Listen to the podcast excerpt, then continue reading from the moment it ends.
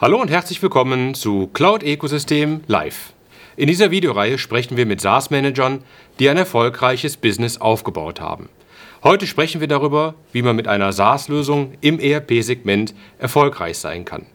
Eine ERP-Lösung zu entwickeln erfordert nicht nur ein enormes Know-how, sondern auch Zeit und vor allem auch umfangreiche Ressourcen. Enterprise Resource Planning ist das Rückgrat äh, für Unternehmen und die Grundlage für die allermeisten Businessprozesse. Daher ist auch die erfolgreiche Vermarktung von ERP-Lösungen wirklich anspruchsvoll. Wer es aber schafft, seine Lösung im Markt zu positionieren, der profitiert von langen Kundenbeziehungen. Ein Paradebeispiel für ein erfolgreiches Cloud-ERP ist WeClap. WeClap wurde 2008 gegründet und ist seit einigen Jahren in Folge eigentlich fast regelmäßig das ERP-System of the Year. Als erster Eindruck zu WeClap hier wie immer ein kleiner Einspieler. Hinter jedem erfolgreichen Business steht ein starkes Team. Egal wie groß die Herausforderung, ein Team, das perfekt zusammenspielt, ist unaufhaltsam. Eigentlich. Aber jeden Tag werden großartige Teams ausgebremst. Ausgebremst von schwerfälliger Unternehmenssoftware oder einem Chaos aus Inselsystemen. Sollte Software Teams nicht eigentlich das Leben erleichtern? Sollte sie. Deshalb haben wir WeClap entwickelt. Die einzige cloudbasierte ERP-Plattform für Teams. Super einfach zu bedienen und sofort einsatzbereit. Ob CRM, Warenwirtschaft oder Buchhaltung. Mit WeClap können Teams alle wichtigen Prozesse intelligent steuern. Von der Kundenverwaltung und Auftragsabwicklung über die Rechnungsstellung bis hin zur Finanzbuchhaltung. Alles läuft wie am Schnürchen. Mit nur einer Software und einer gemeinsamen Datenbasis. Automatisierte Workflows erleichtern Teamwork in allen Bereichen. Auch beliebte Tools und sogar selbstentwickelte Anwendungen lassen sich nahtlos anwenden. Denn WeClap ist eine offene Plattform. So bleiben Teams flexibel und unabhängig. Mit WeClap arbeiten sie viel schneller und besser zusammen. Tausende Teams weltweit sind schon begeistert. Also, worauf wartest du? WeClap makes Teamwork.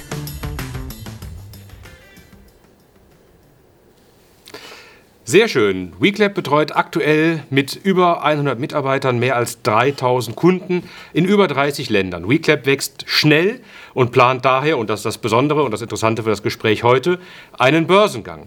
Mein Gesprächspartner heute ist Ertan Öztil. Er ist CEO und Founder der WeClap SE, also einer Europa AG. Und wir sprechen über seine ambitionierten Pläne für die Zukunft, aber auch darüber, wie alles angefangen hat. Lieber Ertan, hallo, herzlich willkommen zu Cloud Ecosystem Live. Hallo Frank, vielen Dank für die Einladung. Sehr gerne. Ja, Ertan, ähm, wir kennen es ja schon, glaube ich, so ungefähr zehn Jahre. Ähm, von daher kenne ich auch WeClap ähm, relativ gut. Aber vielleicht kannst du äh, zum Einstieg, obwohl wir schon einen kleinen Einspieler gesehen haben, mit deinen Worten nochmal vielleicht kurz zusammenfassen und zu erzählen, was ist WeClap, äh, WeClap für alle, die die WeClap vielleicht noch nicht so gut kennen. Ja, ja du hattest ja vorhin äh, das schon auch kurz erwähnt gehabt. WeClap ist eines der, äh, der ähm, professionellsten und ähm, am häufigsten ausgezeichneten Cloud-ERP-Plattformen, die man in Deutschland findet. Wir äh, bilden im Prinzip alles ab, was kleine und mittelständische Unternehmen brauchen, um ihre Geschäftsprozesse abzubilden. Und das, was außergewöhnlich bei VClap ist, dass wir es von Anfang an wirklich für den Massenmarkt und für den internationalen Markt auch designt haben. Mhm. Das ist ganz wichtig, weil ähm, man hat es ja vorhin im Intro auch gesehen, wir sind gerade auch weltweit sehr stark aktiv unterwegs, haben Kunden aus 30 Ländern und entscheidend ist, dass man das als Produktdesign eben auch von Anfang an in das Produkt mit aufnimmt. Also du kannst bei uns Kunden verwalten, Angebote anlegen, Aufträge verwalten, deine Shopsysteme äh, anbinden, deine Marktplätze anbinden, Aufträge verarbeiten, produzieren und letztendlich Ware dann wieder zum Kunden rausschicken. Und das im Kontext von Dienstleistung und Materialwirtschaft. Mhm. Ja, sehr schön, super. Ähm, wir haben ja gleich noch die Möglichkeit, intensiver über das Produkt zu sprechen. Ich würde ganz gerne am Anfang euch noch und eure Historie so ein bisschen besser kennenlernen ähm, wollen. Vielleicht können wir einmal noch kurz über die Wurzeln sprechen. Du hast WeClap gegründet, 2008, also schon ein paar Jahre her. Vielleicht kannst du uns da ein bisschen aufhellen. Wie bist du auf die Idee gekommen? Was war damals das Setup? Wie ging das Ganze los? Oh, ja, also es gab zwei entscheidende Erlebnisse. Das eine war, ich hatte Mitte der 90er ein erstes Warenwirtschaftssystem äh, entwickelt und mhm. später ein CRM-System und dieses Wissen aus diesen beiden Projekten und dann immer wieder in, in Unternehmungen, wo ich war, wo man gesehen hat, dass solche Projekte schnell scheitern, dass sie zu komplex sind, dass sie zu schwerfällig sind. All das zusammen dann in 2007 gab es dann eine, eine Demo in einem Browser, wo jemand ein kleines Betriebssystem im Browser nachentwickelt äh, hatte. Mhm. Und als ich das gesehen habe, dachte ich mir, wow, sowas geht inzwischen im Browser. Und jetzt dieses Wissen aus dem CRM und der Warenwirtschaft kombiniert mit den neuen Möglichkeiten, die heute in den Browsern dann machbar waren, dann ab 2007, 2008, das hat dann letztendlich zur 3U geführt und ja letztendlich dazu geführt, dass ich mich mit einem finanzstarken Partner darüber unterhalten habe und dann wir das ganze Projekt auf den Weg gebracht haben. Mhm. Ja, das ist sehr interessant. Und vor allen Dingen, äh, das war ja wirklich damals auch noch wirklich neu. Du bist ja einer der Pioniere äh, im, im SaaS-Umfeld. Das war ja verwegen und mutig. Und insofern sicherlich auch gut, dass du von Anfang an einen finanzstarken Partner mit dabei hattest. Magst du ein bisschen was über 3U ähm, erzählen? Weil ich glaube, ist ja auch weiterhin einer oder dein, dein wesentlicher Partner bei WeClap. Ja, genau. Also es ist so, dass wir äh, mit der 3U zusammen dann die, äh, ja, wir haben über die Idee gesprochen, über die Vision gesprochen. Was wollen wir genau erreichen? Was, was wird uns das kosten? Wie, wie komplex wird das? Was müssen wir tun? Und äh, letztendlich hatten wir dann auch das große Glück, dass innerhalb des 3U-Konzerns da auch Bedarf nach solchen Systemen war, so dass mhm. der Schritt wir entwickeln äh, ein minimales Produkt, was wir intern direkt einsetzen können und bauen dieses Produkt dann schrittweise aus. Ähm, dann letztendlich eine, eine tolle Situation für uns auch war. Und mit der 3U hatten wir dann natürlich auch von Anfang an auch einen finanzstarken Partner mit an Bord und vor allem einen Partner, der, äh, den der auch Weitblick hatte, zu sagen, Leute, wir müssen von Anfang an auf diese Themen und jene Themen achten um dann das Ganze eben auch dann wirklich weltweit skalieren zu können. Also war eine Traumkonstellation von Anfang an, würde ich mhm. sagen. Ja, das hört sich sehr gut an. Und äh, es ist ja einige Jahre her, so einen ERP-Anbieter im Markt zu positionieren. Das ist ja wirklich eine Herkules-Aufgabe, äh, zumal ihr wirklich auch sehr früh angefangen habt. Ähm, hattet ihr in etwa wirklich vor Augen, dass das Ganze auch zehn Jahre dauert? Oder was war so, ich meine, wie, was war so der Plan eigentlich?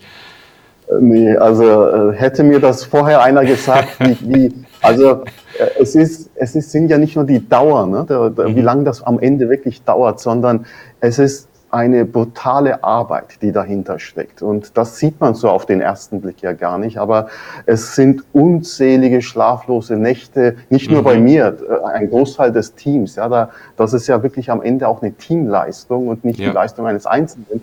Wir haben gemeinsam Tag und Nacht damit beschäftigt, wirklich das perfekte Produkt auf die Beine zu stellen.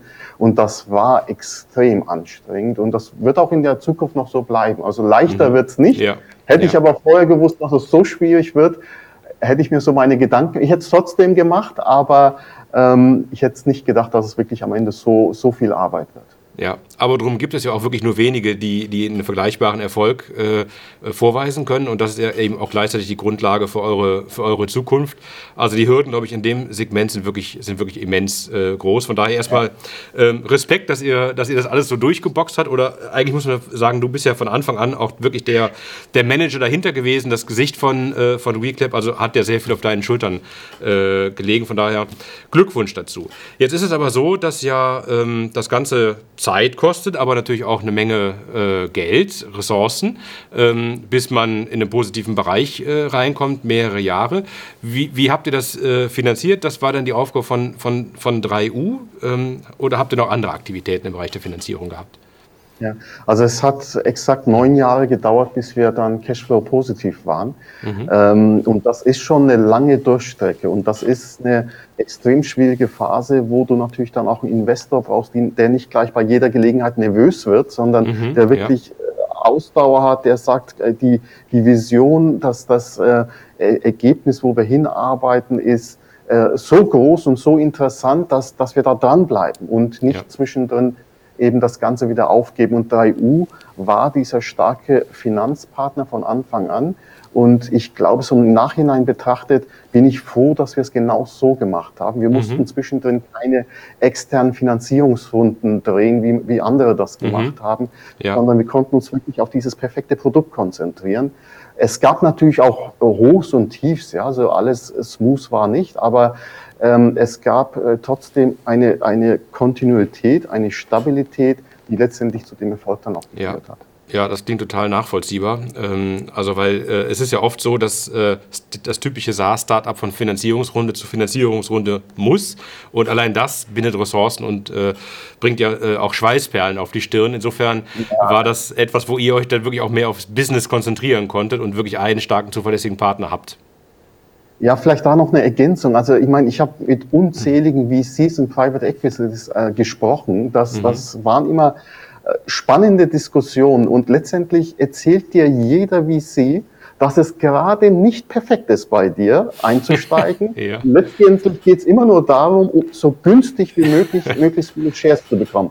Und ja. also ganz ehrlich, das gerade in der Anfangsphase, das nervt tierisch. Und mhm. ich bin ja. froh, dass, dass wir genau das, wir haben uns das angehört, wir haben uns alle Optionen dann auch angeschaut, aber letztendlich waren wir nie gezwungen, diesen Weg zu gehen. Und da bin ich äh, sehr froh darum, dass, dass wir da wirklich nicht so viel Zeit äh, damit vergeudet haben, sondern uns wirklich auf, die, auf den Erfolg konzentrieren konnten. Ja. Ähm, das ist keine einfache Angelegenheit, leider. Ja, gerade in Europa für kleine Unternehmen, die Finanzierungsrunden abschließen müssen, dann wirklich zeitnah zu einem guten Abschluss zu kommen. Ja. Das muss in Europa einfach besser werden. Ja, Nee, da grenzt ihr euch auch wirklich von, von der typischen Story äh, ab und wie ich meine auch sehr äh, vorbildlich. Magst du was dazu sagen? Ich glaube, die Daten sind ja auch öffentlich. Äh, wir sprechen gleich noch über das Thema Börsengang. Wie viel investiert worden äh, ist und vielleicht auch vom Anteil oder Kräfteverhältnis, ist das auch was, wo du was zu sagen möchtest? Ja, das ist ja bei uns alles sehr transparent und offen. Ähm, wir haben weit über 20 Millionen investiert, um, mhm. um VClub überhaupt ja. auf die Beine zu stellen. Und das war von den ähm, Anteilskonstellationen äh, auch von Anfang an so gewesen, dass der, derjenige, der das finanzielle Risiko trägt, die 3U, auch den größten Anteil äh, behält mit 75 Prozent mhm. und 25 Prozent liegen bei mir. Ja, wobei das ja unterm Strich für die ganze Zeit auch wirklich eine sehr faire Angelegenheit ist. Also ich habe schon ganz andere Verwässerungen äh, gesehen. Ich hatte eben schon im Intro kurz gesagt, ähm, äh, so ein paar Schlagwörter, wo ihr steht. Magst du vielleicht noch mal kurz zusammenfassen äh, vom Umsatz, Umsatzgröße oder Wachstum? Äh, vielleicht, dass uns da ein paar Zahlen äh, geben kannst, dass wir noch mal einordnen können. Ja, also wir sind im Umsatz über 50 Prozent in den letzten Jahren immer gewachsen. Letztes wow, Jahr ja. waren wir im Umsatz bei 7, 7,3 Millionen. Mhm. Ähm, dieses Jahr haben, werden wir eine deutliche Steigerung hinlegen, ähm, was glaube ich, eine VClap auch insbesondere unabhängig vom Umsatz auszeichnet, sind zwei Dinge. Das eine ist, wir haben eine sehr starke Konzentration auf äh, wiederkehrende Einnahmen. Also mhm. das Thema Recurring Revenue, das, was wirklich werthaltig ist, hat bei uns einen über 90 Prozent Anteil. Also ja. wir, wir versuchen irgendwie Umsatz reinzubekommen, äh, Hauptsache äh, irgendwie den Umsatz nach oben treiben, sondern wir konzentrieren uns auf den werthaltigen Umsatz. Alles, ja. was einmal Umsätze sind, geben wir eher an Partner ab. Mhm. Und ähm, zum Zweiten, was man auch noch wissen sollte, wir sind hochprofitabel. Also wir mhm. schaffen es, zwischen mit dem Umsatz, den wir erwirtschaften, auch wirklich unterm Strich auch ordentlich was ähm, über zu, äh, ja, also einen Überschuss zu erzeugen, mhm. den, ja. den wir dann natürlich auch gut gebrauchen können für die nächsten Jahre, um unser ja. Wachstum weiterzuführen. Ja, großartig. Das hört sich sehr, sehr gut an. Und deswegen habt ihr auch für die Zukunft wirklich sehr ambitionierte Pläne. Äh, ihr, ihr strebt einen Börsengang an. Ich glaube, das ist ja ungefähr das 20. Interview jetzt aus der Serie. Keiner äh, hat bisher von einem Börsengang berichtet. Deswegen bin ich natürlich sehr interessiert, von dir zu hören, äh, was ihr genau plant und, und wie, wie sowas laufen könnte. Ja, letztendlich, ähm, man muss sich immer wieder unter verschiedenen Phasen über das Thema Finanzierung Gedanken machen. Jetzt, wenn es, wo es bei uns, also die Konzentration der letzten Jahre war vor allem das perfekte Produkt schaffen. mhm. äh, das perfekte Produkt für den richtigen Markt schaffen. Der, der, der Markt ist riesengroß. Wir reden hier über ein Potenzial von 200 Millionen Unternehmen weltweit. Dafür haben wir jetzt das perfekte Produkt geschaffen. Und jetzt geht's in die Wachstumsphase. Und in dieser Wachstumsphase ähm, ist es so, dass wir natürlich, wenn wir das Produkt globalisieren wollen, das Produkt selbst ist dafür vorbereitet, aber du musst in verschiedenen Ländern dann äh, Offices äh, gründen, du musst Leute einstellen. Dafür wird Geld benötigt. Das können mhm. wir ganz gut auch aus der eigenen Tasche bezahlen. Aber insbesondere äh, haben wir jetzt eine spe sehr spezielle Situation auf dem ERP-Markt. Wir haben sehr viele alte ERP-Systeme und diese alten mhm. ERP-Systeme ähm, werden über die nächsten Jahre verkauft werden. Und dort mhm. sind groß, eine große Anzahl von Kundenstämmen. Und diese Marktkonsolidierung wollen wir aktiv mitgestalten. Und deswegen wollen wir eine Finanzierung auf die Beine stellen, die uns eine, eine größere Summe äh, dann auch reinbringt und wir mit dieser Summe dann im Wesentlichen auch im Bereich der M&A-Aktivitäten dann aktiv uns beteiligen wollen. Ja. Und dafür haben wir verschiedene Optionen uns angeschaut und die, mhm. der Börsengang, ein potenzieller mhm. IPO, ist einfach die beste Option, weil man vor allem ähm, die Kontrolle über das Unternehmen nicht verliert und mhm. man letztendlich, wenn man diesen Schritt, der aufwendig ist, der komplex ist, der nicht einfach ist, aber wenn man diesen Schritt einmal gegangen ist, hat man einfach auf dem Kapitalmarkt auch später äh, schneller und einfacher die Möglichkeit, frisches Kapital ins Unternehmen einzuholen. Ja, Nee, also das klingt auch wirklich sehr gut. Das ist ja was, wo, wo wir in Deutschland insgesamt auch wirklich noch Nachholbedarf haben, weil in den USA ist das ja, ist das ja so das typische Ziel, wenn man mal äh, schaut, welche Softwareanbieter der jüngeren Zeit äh, ein IPO hinbekommen haben. Dann haben wir Teamviewer, äh, Enphone, glaube ich, gehört auch äh, zu denen. Also das ist ja im, im, im Vergleich äh, wirklich ziemlich, ziemlich wenig. Deswegen finde ich super, dass ihr das anstrebt. Kannst du uns noch ein bisschen was zum zur Börse selber sagen? Was für ein Börsensegment und wie man sich da vorbereitet oder auch heranpirscht an das ganze Thema? Was muss man da beachten? Ja, also wir werden in Frankfurt äh, im Prime Standard gelistet werden, mhm. wenn es dann soweit ist. Mhm. Ähm, das ist der Plan und das ist der regulierteste und transparenteste Markt, den man in Deutschland auch auswählen kann. Das ist für mhm. uns insofern wichtig, als dass wir von dort aus dann natürlich auch mehr Optionen äh, weltweit dann auch hätten. Ähm, ja, letztendlich, also ich werde auch immer gefragt, hm, wartet mal, euer Umsatz war letztes Jahr ja doch gar nicht so groß. Wie, mhm. Ich dachte, äh, nur Milliardenunternehmen kommen an die Börse.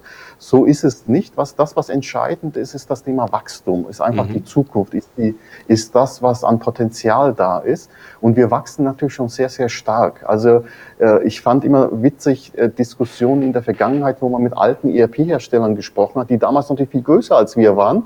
Und wenn ich die jetzt heute mir anschaue, mhm. dann haben die sich kaum verändert, wo ja. wir im Umsatz und der Profitabilität deutlich nach vorne gekommen sind. Also keine Angst davor haben, dass man zu klein wäre, das ist nicht entscheidend, sondern dass man vor allem eine tolle Story hat. Und wenn diese ja. Story und, und wirklich das Produkt für einen großen Markt da ist und man viel Potenzial in der Zukunft hat, dann ist der IPO sogar eine richtig gute äh, Möglichkeit, äh, frisches Kapital ins Unternehmen zu bekommen. Ich würde jedem empfehlen, da äh, keine Angst davor zu haben, sich das anzuschauen. Und letztendlich gibt es da draußen eine ganze Reihe von Beratern, die sowas öfter machen, an mhm. diese Berater wenden und dann schrittweise eben diesen Prozess dann, es dauert ja ganz lange, bis man überhaupt dann final entscheidet zu sagen, so, jetzt machen wir das Ganze. Ja, es ja. geht damit los, dass man sich überhaupt mal Gedanken damit macht, äh, sind wir dafür vorbereitet? Es gibt viele Dinge, die man dann einfach haben muss. In unserem Falle war es so, äh, wir müssten von, von der Bilanzierungsform von HGB auf IFRS mhm. umstellen. Wir mussten viele andere Vorbereitungen abschließen. Ähm, und all das, mit, damit kann man sich schon mal beschäftigen und kann das Ganze vorbereiten. Ob man es dann letztendlich macht oder nicht, ja. ist dann äh, in der Zukunft noch zu entscheiden. Also auch in Europa ist das eine sehr, sehr gute Möglichkeit der Finanzierung und ich kann es eigentlich, was ich bisher so gesehen und erlebt habe, nur empfehlen. Vielleicht mhm. eine Sache noch. Mhm. Ähm, mhm. Wir hatten es relativ einfach natürlich auch, weil unsere, die 3U selbst, die Muttergesellschaft mhm. selbst ja börsennotiert ist. Insofern hatten wir natürlich in-house schon die Expertise. Wir hatten schon immer entsprechende Gremien. Äh, wir haben unsere Vorstandssitzungen, Vorstandssitzungsprotokolle, wir haben unsere Aufsichtsratssitzungen, all das mhm. war längst in Fleisch und Blut übergegangen. Es war mhm. relativ einfach für uns, aber es wird auch für alle anderen, die ähm, sich das als Option vielleicht für die Zukunft mal anschauen wollen, ein gangbarer Weg sein. Ja, sehr interessant. Und hast du vielleicht noch eine, eine Einschätzung, wie lange man an Vorbereitungen braucht? Also das ist ja nicht ein fixer Termin, sondern das ist ja auch ein von bis, aber vielleicht kannst du da irgendwie eine Einschätzung geben. Ja, das zieht sich schon sehr lange hin. Also man muss da schon von einem halben Jahr oder so äh, mindestens mhm. rechnen. Ähm, je nachdem, aus welcher Ausgangssituation man kommt. Bei den allermeisten ist es so, dass doch sehr viel noch vorbereitet werden muss. Äh, und ähm, ich würde mal mindestens mit einem halben Jahr rechnen, was man ja. dort brauchen wird an Vorlaufzeit. Ja. Ja, aber um die Börsenreife zu bekommen, muss man natürlich auch im Unternehmen, was du eben beschrieben hattest, die entsprechenden äh, Voraussetzungen schaffen. Und wenn man die dann hat, dann, dann vielleicht noch mal ein halbes Jahr. Klingt ja, klingt ja nicht nach so einem unglaublich langen äh, Zeitpunkt. Das bringt mich aber zur, zur Frage, die, an die ich sofort gedacht habe. Nämlich wir haben ja bei uns in der Branche gerade in den letzten Wochen, Monaten riesige Finanzierungsrunden gesehen. 50 Millionen, 75, über 100 Millionen von in der Regel natürlich amerikanischen äh, VCs, die ja den, den europäischen Markt für sich äh, kennen und, und, und massive Investments machen. Und da, da, kommt im Grunde auch so viel Geld äh, in die Kasse, dass man ja nicht unbedingt einen Börsengang dafür bräuchte. Das habt ihr wahrscheinlich auch abgewogen und seid dann zu der Einschätzung gekommen, Börsengang ist attraktiver. Vielleicht kannst du da nochmal die Motivation dahinter ein bisschen erläutern. Ja, also äh, wie vorhin schon mal erwähnt, hatten wir auch ganz viele VCs und Private Equities äh, uns angehört und, und darüber diskutiert, welche Optionen man gemeinsam hätte.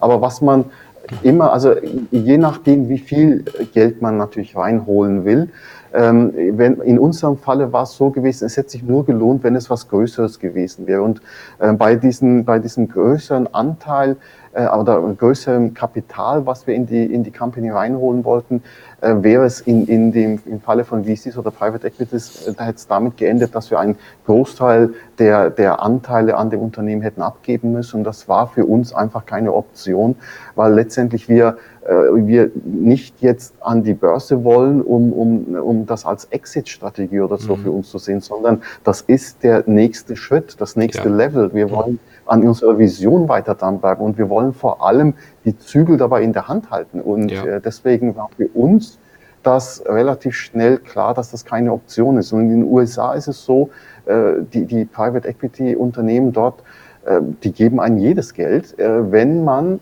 die Schutzrechte in die USA verlagert, wenn man das Headquarter in die USA verlagert, kein Problem, kriegt man genug Geld, aber du bist dann einfach nicht mehr Herr in deinem eigenen Haus. Mhm. Und äh, das muss man halt einfach abwägen. Und das war für ja. uns ziemlich ja, also ist so ein, äh, so ein geplanter Börsengang wirklich ein ganz klares, eindeutiges Statement dafür, dass man eigenständig äh, sein will und, und sein eigenes Geschäft wirklich dauerhaft weiterentwickeln will. Das ist eigentlich das, wo es dahinter steht und nicht fremdgetrieben äh, und exitorientiert, sondern das ist eine ganz langfristige Vision. Ja, unsere Vision ist, das bevorzugte ERP-System für SMBs weltweit zu werden. Und da mhm. sind wir noch ein ganzes Stück von dieser Vision weg. Und wir mhm. müssen Vollgas geben und dabei müssen wir auch das Unternehmen steuern können. Und genau das war der Grund für den, für den Weg des IPOs dann. Ja, ja, äh, und dann äh, interessiert mich noch, wie auch eure Kunden darauf reagieren, weil ich habe gesehen, ihr habt ja eine Investor Relations Webseite äh, und natürlich, mhm. das ist notwendig, ihr veröffentlicht die Geschäftsberichte, man kann alles nachlesen. So viel Transparenz habe ich bisher noch nirgendwo gesehen und auch noch einfach im positiven Sinne aufbereitet, also es springt ein direkt ins Auge. Werden also die Kunden auch sehen. Ja? Ähm, wie, wie, wie, wie reagieren Kunden darauf? Das ist doch wahrscheinlich auch ein Thema in der, in der Akquise beispielsweise. Ja, wo, äh, das ist eher ähm, im Positiven zu sehen, weil der mhm. Kunde möchte einen stabilen Anbieter, der nicht nur die nächsten fünf Jahre ein gutes Produkt hat, sondern wirklich auch dauerhaft daran arbeitet, ein tolles Produkt zu haben. Und auf der anderen Seite ist das natürlich auch äh, wichtig für den Kunden, dass hier ein Unternehmen offensichtlich ja auch erfolgreich handeln kann und, und es schafft, nicht nur ein paar hundert äh, Kunden reinzubekommen, sondern tausende von, äh, von Unternehmen davon überzeugt, äh, dass das das richtige tolle Produkt ist. Und wenn ich weiß, es machen tausend andere äh, das Ganze auch wie ich, dann, dann äh, fühlt man sich insgesamt äh, positiver aufgehoben. Also von Kundenseite hören wir eigentlich nur mhm. Positives. Ja, ja, Ganz im Gegenteil. Gut. Als Startup-Unternehmen, äh, Frank, das weißt du ja auch, hat man ja gerade in der Anfangsphase ja das Problem, mhm, dass ja. man immer sagt, oh, ihr habt aber in der Bilanz noch etwas Negatives stehen, wird es euch in zwei Jahren noch geben? Das haben wir ja in den Anfängen immer gehört, ständig. Ja. Und jetzt plötzlich äh, hat sich das Blatt, Blatt ja komplett gewandelt. Insofern ist das auch von Kundensicht jetzt viel positiver. Man hat diese Diskussion jetzt nicht mehr. Das ist jetzt eindeutig geklärt und das ist gut. Bevor wir zum nächsten Thema Produkt äh, äh, wechseln, noch, noch eine Frage. Wie sehr hat das deinen Tagesablauf, also der geplante Börsengang, deinen Tagesablauf äh, quasi beeinflusst, deinen persönlichen? Weil du bist ja sonst jemand, der auch wirklich stark äh, am Produkt gearbeitet hat, auf der Kundenseite gearbeitet hat und man kann sich ja nicht teilen. Also wie, wie hat, was hat das äh, für Auswirkungen für dich gehabt? Ja, also ähm, äh, an dem Produkt arbeiten, auch Software mitentwickeln, das, das habe ich immer sehr gerne gemacht. Dazu ist jetzt einfach keine Zeit mehr. Die, mhm. wir, wir haben natürlich ein IR-Team, was die, das, das Go an Arbeit äh, dann auch erledigt, aber trotzdem musst du als CEO dann natürlich immer wieder auch mit Investoren Gespräche führen, du musst immer wieder Präsentationen halten, du musst immer wieder ähm, das, das Wissen über das Produkt, den Markt und die Rahmenbedingungen mit einbringen in alles, was Richtung Konzepterstellung anbelangt. Das hat sich massiv geändert. Ich bin äh, leider jetzt nicht mehr ganz so tief mehr im Team drin, mhm. was mir echt wehtut, weil ich das immer sehr, sehr gerne gemacht habe, mit dem Team eng am Produkt zu arbeiten. Aber ich bin mir sicher, dass ich das ähm, in, den, in den nächsten Monaten auch wieder beruhigen wird und dass ich dann wieder Zeit dafür finden werde. Ja. Ja, sehr schön. Okay, dann lass uns vielleicht jetzt über das äh, Produkt sprechen, weil das ist ja auch nochmal äh, sehr interessant. Da, da, entstehen ja auch die Geschäftschancen letztlich draus.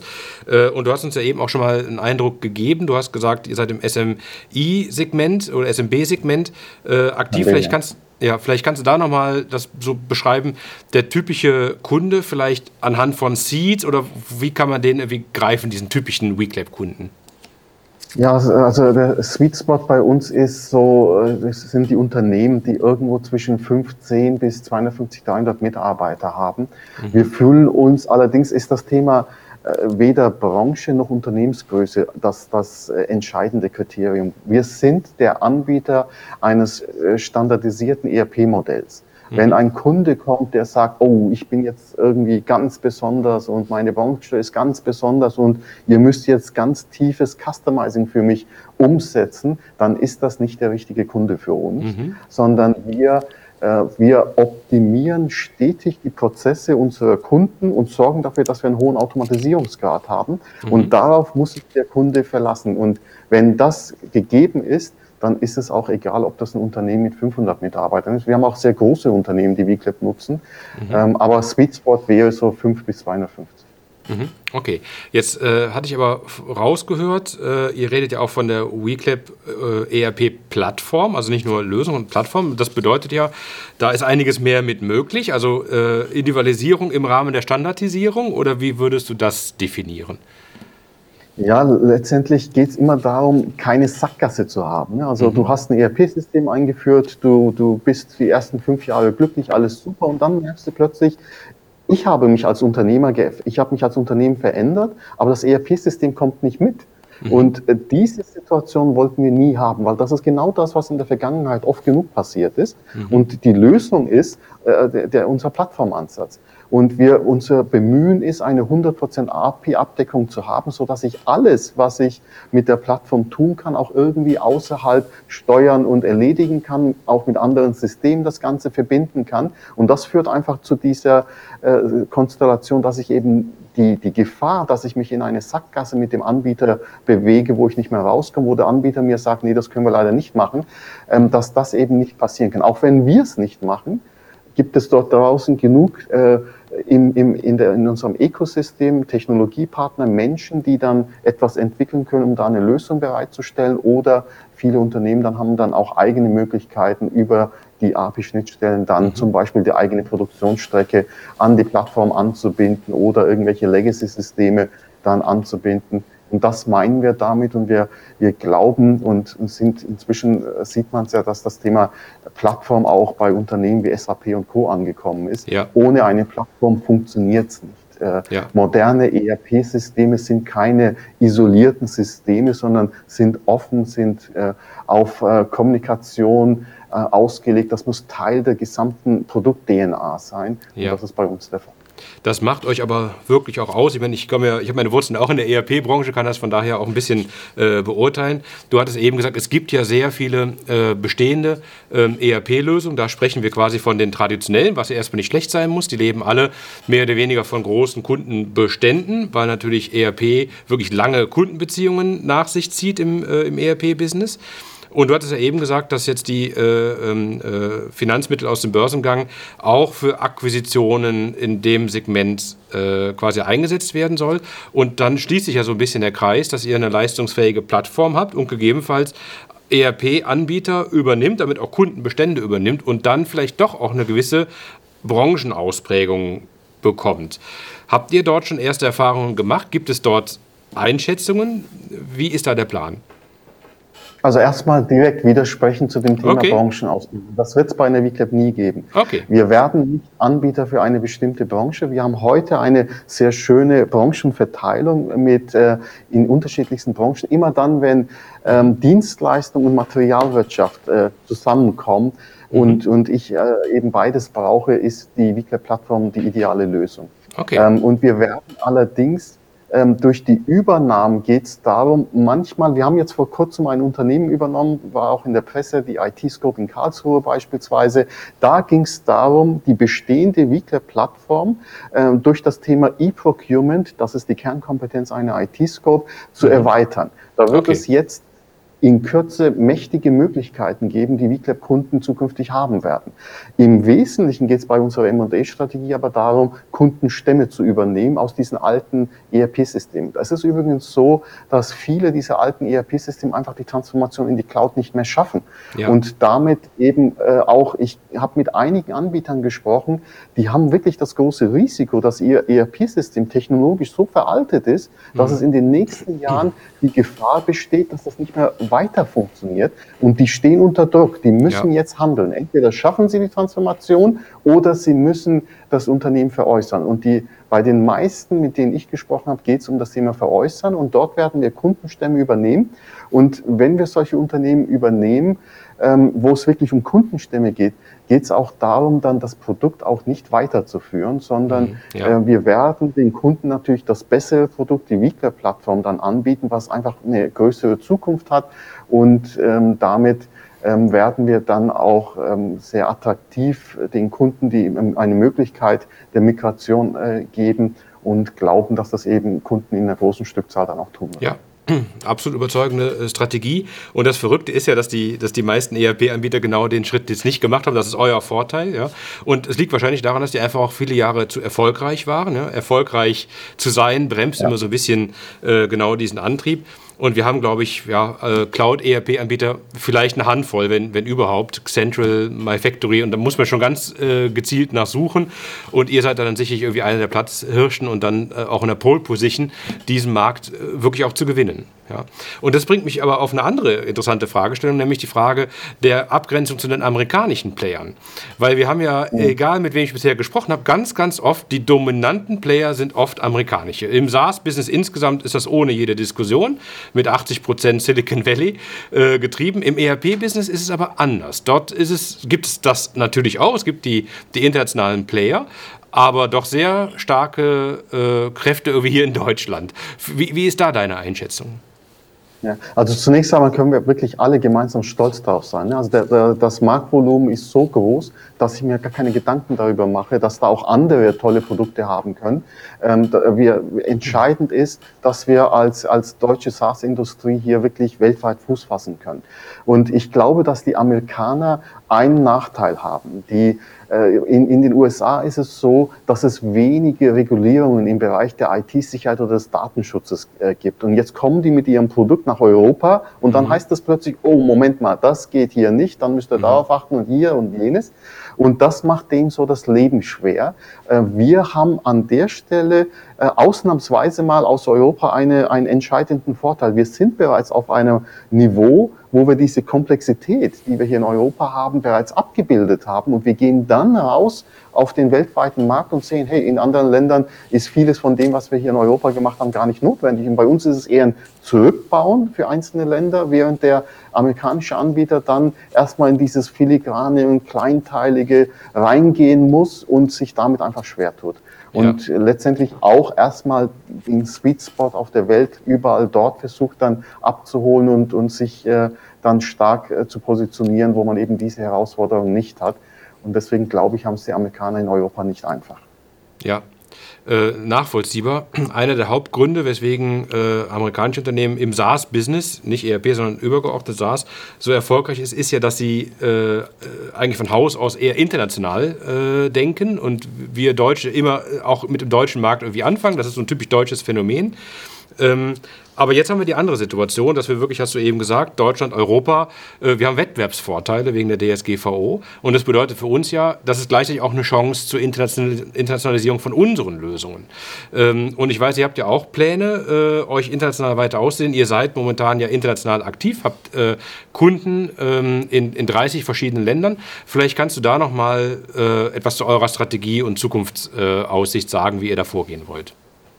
Ja, also äh, wirklich ganz entscheidend ist, dass wir von der ersten Minute an, als wir uns mit der 3U zusammengesetzt haben und gesagt haben, wir designen ein äh, Produkt, dann war ein, ein Aspekt ganz klar. Es ist ein Produkt für den weltweiten Markt und optimiert für äh, SMBs weltweit. Und weil wir das von Anfang an gemacht haben, tun wir uns heute auch einfach. Und es ist gar keine Frage für uns, dass wir international aktiv werden. Wir freuen uns, dass wir, ohne dass wir selbst groß aktiv geworden sind, bereits aus 30 Ländern Kunden haben. Ähm, weil man kann uns halt suchen, finden und ich kann Lizenzen bestellen, ohne dass ich mit jemandem in Kontakt treten muss. Und das geht recht einfach und deswegen hat sich das relativ schnell verbreitet und viele deutsche Unternehmen, die in, in Deutschland WeClap einsetzen, haben dann in, in Auslandsniederlassungen einfach WeClap auch eingesetzt. So hat sich das verbreitet. Aber jetzt gehen wir ganz strukturiert hin und sagen, okay, das Produkt ist vorbereitet, die Company ist vorbereitet. Wir haben zum Beispiel eine agile, prozessorientierte Organisationsform eingeführt, weil dieses schnelle Wachstum, das internationale, was jetzt vor uns liegt, einfach nicht nur im Produkt, sondern auch in der Organisation sich vollständig abbilden muss. Und all das ist jetzt vorbereitet und jetzt geht's los. Jetzt haben wir mit Italien angefangen, Anfang des Jahres. Ähm, dort gehen wir jetzt einen etwas anderen Weg als in den anderen Ländern, wie, wir das planen. Italien ist eine äh, größere ERP-Hersteller auf uns aufmerksam geworden, der gesagt hat, ich schaffe die Transformation in die Cloud nicht mehr und ich würde gerne mit euch ähm, hier ein, ein bereits eingeführtes, erfolgreiches Produkt in Italien vermarkten. Dort gehen wir also mit einem Partner gemeinsam vor. In allen anderen Ländern ist es so, dass wir Offices gründen, Leute einstellen. Vieles, was wir zentral machen können, ist hier in Deutschland zentral abgebildet. Aber manche Dinge wie Produktmanagement zum Beispiel muss man vor Ort machen. Und dort werden wir jetzt anfangen, dann mit Frankreich, Spanien und dann UK äh, die ersten ähm, vier Länder mit Italien dann zusammen hier in Europa aktiv ähm, mit der Vermarktung anzugehen und dann werden wir darüber hinaus gucken, wie es dann weitergeht. Wir werden zunächst auf Europa uns fokussieren und mhm. dann ähm, die, das Ganze außerhalb von Europa auch ausrollen. Ja, jetzt hast du gesagt, ähm, Produktmanagement, das ist, äh, das ist eines der äh, entscheidenden Stellschrauben. Das bedeutet also Lokalisierung der Lösung, lokale Steueranforderungen und, und diese ganzen Dinge. Das ist das, was du damit meinst.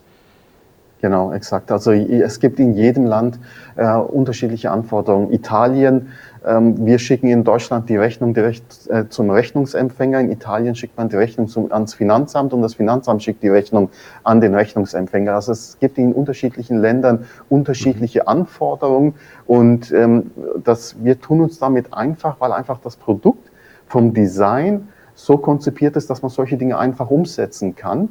Und deswegen hatte ich vorhin auch gesagt, es ist was ein Unterschied, ob ich in Deutschland erfolgreich geworden bin und dann sage, Mensch, ich könnte ja weitermachen, gehe mal in andere Länder und dann mhm. merke ich plötzlich, hoppla, das sind aber gewaltige Herausforderungen oder ob man so wie bei uns von Anfang an Gedanken darüber gemacht haben, wo müssen wir welche Form von Flexibilität in der Plattform haben, damit wir eben genau diese Dinge äh, in, im Ausland dann machen können. Rappenrundung in, in der Schweiz. Ähm, also es gibt mhm, ja, unterschiedlichste ja. Anforderungen in unterschiedlichsten Ländern und man muss einfach die Plattform vom Design her dafür vorbereiten, dass man solche Dinge dann umsetzen kann. Ja, und jetzt zum Thema äh, Skalierung. Ich weiß, dass ihr mit Sicherheit bei WeClap äh, sehr viel auf Self-Services setzt, eine gute UI habt äh, und so weiter. Aber für mich ist der, äh, das ERP-Segment, je größer die Kunden werden, ähm, äh, auch anspruchsvoller in Bezug auf Implementierung, Consulting oder ähnliches. Äh, mit dem Sweet Spot eher die kleineren, ist das vielleicht irgendwie managebar, aber es ist natürlich trotzdem Support notwendig. Wie, wie kann man das äh, hinbekommen? Ähm, spielen da Partner mit eine Rolle? Wie, wie kriegt man das auf eine, auf eine internationale Ebene? Ja, also äh, das ist ein ganz spannender Punkt, den wir natürlich von Anfang an auch nicht ganz genau planen konnten. Ne? Also wir haben Annahmen getroffen, aber genau planen konnten wir es nicht. Ähm, was wir heute sehen ist, dass wir bei weit über 3000 Unternehmen, die VClap nutzen, äh, nur ganz wenige Leute brauchen, die das den Alltag äh, unserer Kunden dann mit unterstützen und betreuen müssen. Und das Konzept im Bereich E-Learning den Menschen die Möglichkeit zu schaffen, selbstständig das Notwendige sich anzulernen und relativ einfach in die Anwendung zu kommen. Äh, das ist aufgegangen und äh, das ist natürlich ein ganz, ganz entscheidender Punkt bei uns. Würden wir mit allen, mit, mit 100 Kunden, die wir dazu bekommen, immer sofort bei uns Menschen einstellen müssen, hätten wir die Profitabilität nicht und mhm. das, das ganze Geschäftsmodell würde natürlich nicht aufgehen. Deswegen haben wir massiv auch von Anfang an darauf gesetzt, äh, Sorge dafür zu tragen, dass wir ein einfaches, intuitiv nutzbares System haben und dass wir die Kunden so digital wie möglich dann punktuell dabei unterstützen, dass sie weiterkommen in der Anwendung, dass sie erfolgreich mit der Anwendung arbeiten können. Das hat sehr, sehr gut funktioniert. Also das äh, ausbaufähig ist immer alles, aber ja, mhm. äh, das funktioniert extrem gut. Und jetzt zu deiner Frage mit den Partnern.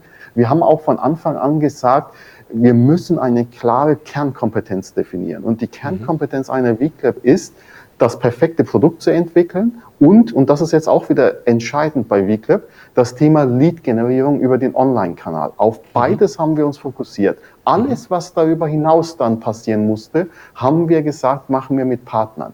Ja. Und der Partner hat bei uns eine ganz andere ähm, äh, Position, als es bei klassischen alten, älteren ERP-Systemen der Fall ist. Wir freuen uns natürlich, wenn der Partner auch Leads bringt, aber das ist nicht bei uns entscheidend. Wir, wir erzeugen genug selber eigene Leads, die wir dann an mhm. Partner geben, wenn es dann darum geht, Datenmigration durchzuführen, Training und Onboardings äh, mhm. äh, durchzuführen. Das geben wir sehr gerne an die Partner ab. Und das ist auch der entscheidende Schlüssel, mit dem wir dann die internationale Skalierung auch hinbekommen. Weil auch ja. da, wenn wir jetzt nach Spanien gehen und wir müssen jedes Mal ein großes Professional Services Team erstmal aufbauen, dann skaliert das schlecht. Aber es ist einfacher mit Partnern, äh, die, die, ähm, die dann von uns äh, trainiert werden, die von uns Zertifikate bekommen, ähm, die über unser Online-Portal dann auch digital mit uns in Kontakt stehen, dass die dazu befähigt werden, auch im Ausland dann entsprechend diese Dienstleistungen für uns zu erbringen. Und dann bleibt wieder eine wichtige Sache. Wir konzentrieren uns immer noch auf dieses wichtige Thema Produkt. Und das ist nach, also langfristig der einzige Garant für nachhaltigen Erfolg. Und deswegen dürfen wir uns da nicht verzetteln und da achten wir sehr genau drauf. Ja, klingt, klingt sehr gut und auch absolut nachvollziehbar überzeugend. Also im Grunde mit, äh, mit dem E-Learning-Ansatz äh, und dem produktorientierten Ansatz habt ihr die Grundlage für die Skalierung. Und dann sagt ihr, ihr seht die, Veran äh, also, ihr seht die Verantwortung für die Lead-Generierung bei euch stürmt quasi mit Online-Marketing nach vorne. Es geht quasi auch immer um die Marke WeClap. Und dann kommen die Partner nachher mit dazu und bieten Value-Added Services auf Basis eurer äh, Lösung an, ob jetzt Consulting oder gegebenenfalls Individualleistungen, äh, Datenintegration und sowas in, in der Richtung. Exakt, und so, so skaliert das gut und äh, das war der Plan und den haben wir konsequent umgesetzt und sehen, dass das eben auch äh, absolut der richtige Weg war. Absolut, ja. Und mit dem Online-Marketing habt ihr das ja auch in der Hand. Vielleicht zu dem Themenkomplex kannst du da noch mal ein bisschen was dazu sagen, wie ihr Online-Marketing betreibt, Lead-Generierung äh, betreibt. Es gibt verschiedene Channels. Was ist da, wo du sagen würdest, boah, also da läuft ERP doch am besten. Wie drüber kann man das auf eine Formel äh, bringen?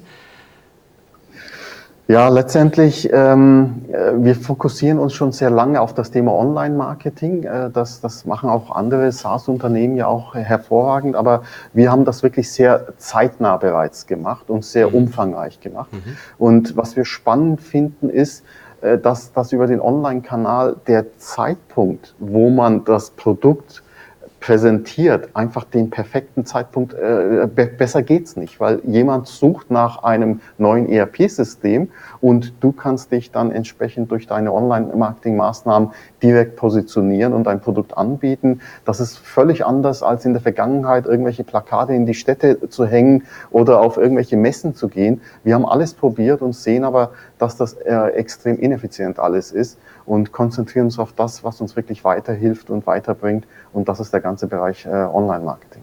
Mhm, ja, nee, gut, sehr schön. Damit sind wir auch schon relativ weit fortgeschritten und ich würde zum Schluss noch ganz gerne über deine persönlichen Erfahrungen sprechen. Also wie gesagt, wir hatten ja am Anfang, sind wir dadurch eingestiegen, äh, dass wir sagen, das ist schon ein ziemlich langer Weg, den du, den du da irgendwie gemeistert äh, hast.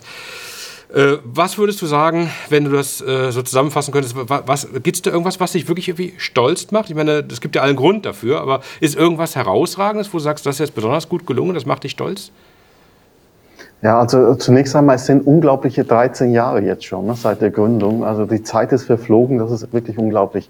Was mich stolz macht, ist, ähm, dass wir wirklich von Anfang an dieses Thema Team in den Vordergrund gestellt haben. Auch bei jeder Gelegenheit sage ich immer, es ist keine Einzelleistung von einem Ertan oder sonst jemanden, es ist eine Teamleistung. Und ich finde, dass dieses gemeinsame als Team an dieser Vision, an diesem genialen Produkt arbeiten, das war einfach äh, schon immer extrem gut bei WeClub gewesen. Und das macht mich wirklich stolz. Da, da bin ich äh, unglaublich froh, dass es so gekommen ist. Mhm. Und äh, gibt es auch Dinge, wo du sagst, das ist äh, schief gelaufen? Äh, also äh, wahrscheinlich gibt es sogar viele Dinge, die schief gelaufen sind, aber gibt es irgendwas Herausragendes, was du mit uns teilen kannst äh, als Learning? Ja, also was, was so für mich auch ähm, überraschend war, ist, äh, es, man muss wirklich immer wieder aufpassen, die richtigen Leute an, an Bord zu haben, um, um so ein Projekt voranzutreiben. Und ich bin ein äh, extrem gutmütiger Mensch, der nur das Positive sieht und musste lernen, dass es da auch andere Menschen auf diesem Planeten gibt und dass das manchmal extrem schwierig werden kann. Also es gibt so gut wie nichts Negatives, was ich in den letzten 13 Jahren irgendwie groß anders gemacht hätte. Ähm, aber das waren so Momente, wo die, die einen dann doch persönlich dann auch treffen, wo man sagt, hey, das verstehe ich jetzt nicht, warum, warum mhm. äh, muss man das jetzt so schlimm oder so, so negativ sehen? Ähm, aber ansonsten war, war durchweg, die, waren die 13 Jahre einfach extrem positiv bei uns gewesen. Ja, aber arbeitsreich. Ähm, Jetzt ähm, gibt es, äh, sagen wir mal, eine Empfehlung, die du einem SaaS-Gründer mit auf den Weg geben kannst. Es entstehen ja wirklich immer, also äh, im Wochenrhythmus neue SaaS-Startups mit coolen neuen Ideen, weil es ja teilweise auch wirklich, man kann sich auf einen Geschäftsbereich äh, konzentrieren, eine schlanke Lösung, die schnell international ausrollen, aber nirgendwo bekommt man was geschenkt. Äh, es ist immer harte Arbeit. Gibt es irgendwas äh, jetzt mit den 13 Jahren Erfahrung, die du hast, wo du sagst, hey Jungs oder äh, Gründerinnen, das muss ich euch unbedingt mit auf den Weg geben? Ja, also ich glaube, das Wichtigste ist, dass man äh, einfach sich bewusst darüber machen muss, etwas Tolles entsteht nur mit extrem harter Arbeit und, und dass man einfach sich das eingestehen muss und das hat weitreichende Konsequenzen. Ähm, äh, ich habe ein, mein ältester Sohn ist äh, letzte Woche 18 geworden. Als ich mit der VClap Story äh, angefangen habe, ähm, war der gerade fünf Jahre alt gewesen. Ich habe nicht viel von ihm mitbekommen in dieser Phase. Also, ich meine, das muss man sich einfach bewusst machen, dass das einfach wirklich eine harte Phase ist und wirklich viel Arbeit bedeutet und dass man das dann auch wirklich investieren muss. Und wenn ich Tag und Nacht an dem perfekten Produkt arbeite, dann wird es auch ein perfektes Produkt. Und das ist die einzige, äh, der einzige Garant für wirklich für Erfolg. Und ich würde sagen, liebe Gründer, konzentriert euch auf dieses perfekte Produkt und konzentriert euch darauf, dem Kunden zuzuhören und euer Produkt stetig zu verbessern. Also das Thema Product Feedback Loop, also zuhören, anpassen und Verbesserungen wieder zurückgeben, das muss maximal optimiert werden. Ich würde mich voll darauf konzentrieren und versuchen, mhm. alles andere auszublenden. Geht nicht auf irgendwelche großen Präsentationen, vergeudet nicht eure Zeit mit irgendwelchen Dingen, die euch nicht weiterbringen. Konzentriert euch auf das Produkt. Mhm. Ja, sehr cool. Dann ganz zum Schluss nochmal ähm, würde ich ganz gerne mit dir über die Zukunft sprechen. Ich hätte ja jetzt nach unserem Gespräch, bin ich eigentlich ziemlich sicher, äh, dass ihr eine glorreiche Zukunft vor euch habt und international eine richtige Hausnummer werdet. Aber wie siehst du das? Äh, wenn ich dich fragen würde, wo steht VClap in fünf Jahren? Ich weiß, es gibt ein paar Einschränkungen von den äh, Möglichkeiten, wie du antworten darfst, aber äh, so ein bisschen Ausblick kannst du wahrscheinlich ja trotzdem geben. Ja, also ich, ich würde vielleicht sagen, Frank, die, ich, ich messe das mal an der Tatsache, wie gut, ich, wie gut ich inzwischen nachts schlafen kann. Also in der Gründungsphase also das, das, du wirst zu einer Maschine, ja. Du arbeitest ganz effizient die Dinge einfach ab und äh, du kannst nachts meistens auch nicht mehr gut schlafen. Das ist einfach so. Es gibt einfach viele Probleme, die du lösen musst. Und seit äh, drei Jahren kann ich eigentlich wieder gut schlafen und ich weiß, dass uns jetzt kaum mehr etwas aufhalten kann. VClap hat einfach das richtige Produkt. Wir adressieren einen gigantisch großen Markt. Und äh, wenn wir jetzt nicht irgendwie alles falsch machen würden, was eigentlich unmöglich ist, wird WeClap auf jeden Fall eine große Erfolgsstory werden. Und äh, deswegen bin ich tiefenentspannt. Äh, wir haben die richtigen Leute an Bord, wir haben das richtige Produkt und wir haben von Anfang an das Allermeiste richtig gemacht. Und deswegen glaube ich und bin fest davon überzeugt, das wird ein großer Erfolg für uns in den nächsten Jahren. Man wird noch viel von WeClap hören, nicht nur in Deutschland, nicht nur in Europa, sondern weltweit. Mhm. Ertan, großartig. Da läuft es mir fast äh, kalt über den Rücken. Äh, Finde ich super zusammengefasst und äh, eigentlich auch ein tolles Schlusswort. Die Zeit ist auch schon, wir haben schon wieder so ein bisschen äh, überzogen.